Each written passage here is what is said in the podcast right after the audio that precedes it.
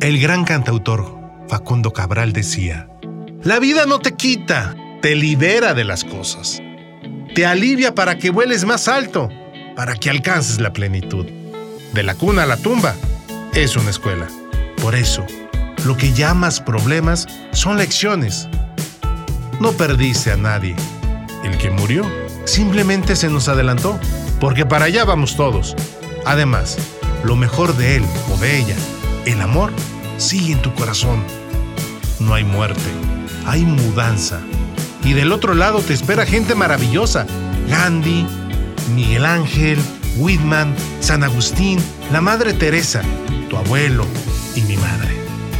Que creía que la pobreza está más cerca del amor, porque el dinero nos distrae con demasiadas cosas y nos aleja porque nos hace desconfiados. Hay tantas cosas para gozar y nuestro paso por la tierra es tan corto que sufrir es una pérdida de tiempo.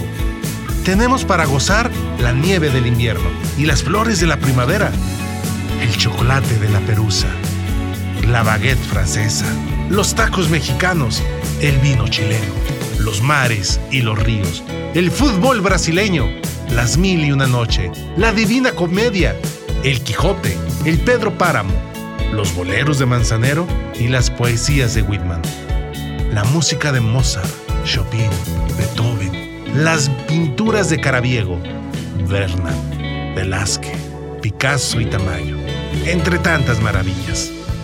Y si tienes cáncer o sida, pueden pasar dos cosas y las dos son buenas. Si te gana, te libera del cuerpo que es tan molesto tengo hambre, tengo frío, tengo sueño, tengo ganas, tengo razón, tengo dudas. Y si le ganas, serás más humilde, más agradecido. Por lo tanto, fácilmente feliz. Libre del tremendo peso de la culpa, la responsabilidad y la vanidad. Dispuesto a vivir cada instante profundamente, como debe de ser. No estás deprimido, estás desocupado. Ayuda al niño que te necesita, ese niño que será socio de tu hijo ayuda a los viejos y los jóvenes te ayudarán cuando lo seas.